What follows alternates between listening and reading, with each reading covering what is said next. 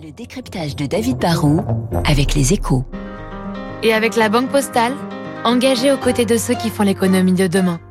Bonjour David. Bonjour Renaud. Apple a décidé d'accentuer son offensive dans le monde des services financiers. Bah, vous vous en souvenez, hein, Apple a déjà lancé il y a, il y a quelques années son, son, service Apple Pay. C'est le niveau le plus basique qui est proposé partout. Hein. C'est ce que vous pouvez transformer votre iPhone ou votre Apple Watch en une carte de crédit. Vous, vous, vous stockez votre information de, de, votre carte bleue dans le, le porte-monnaie, le, le, wallet électronique d'Apple, et ensuite, sans contact, vous payez en approchant votre smartphone d'un terminal de paiement. C'est très pratique.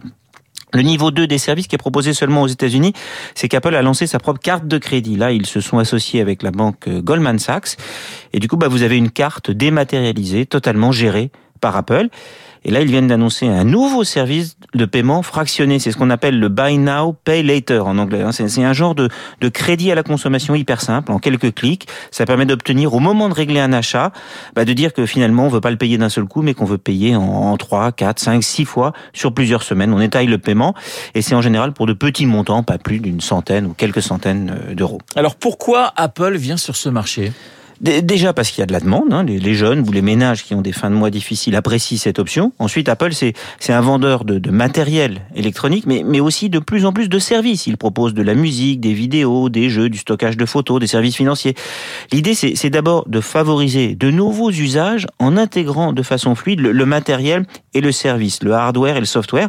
Apple sait rendre les choses simples. Et puis en plus, si on a plein de services lié à son iPhone, eh ben on a moins de risques de, de changer de fournisseur. Ça, c'est bon pour Apple. Et puis, dernier objectif de la marque, c'est de créer des revenus récurrents. On peut facturer un, un, service tous les mois, alors que vous savez, on ne change d'iPhone que tous les 18 ou 24 mois, et ça, c'est dommage pour Apple. Enfin, bon, qui dit nouveau service dit aussi potentiellement plus de marge. David, est-ce que cette offensive Apple peut faire peur aux banques? En fait, Apple s'attaque à la fois aux banques et aux startups de la finance qui s'attaquent aux banques. C'est ce qu'on appelle les, les, fameuses fintech, comme le suédois Klarna. Le problème pour ces deux acteurs est double. Déjà, Apple vient essayer de leur piquer une partie de leur chiffre d'affaires. Et deuxième problème qui est fréquent avec les GAFA comme Apple ou Amazon, c'est que pour eux, ce, nouveau métier n'est absolument pas central. C'est un petit truc en plus qui n'a même pas besoin d'être forcément rentable. C'est un produit d'appel. Et donc, bah, ils peuvent casser les prix, mais du coup, bah, ça risque de faire baisser la marge et donc les bénéfices de tout le monde.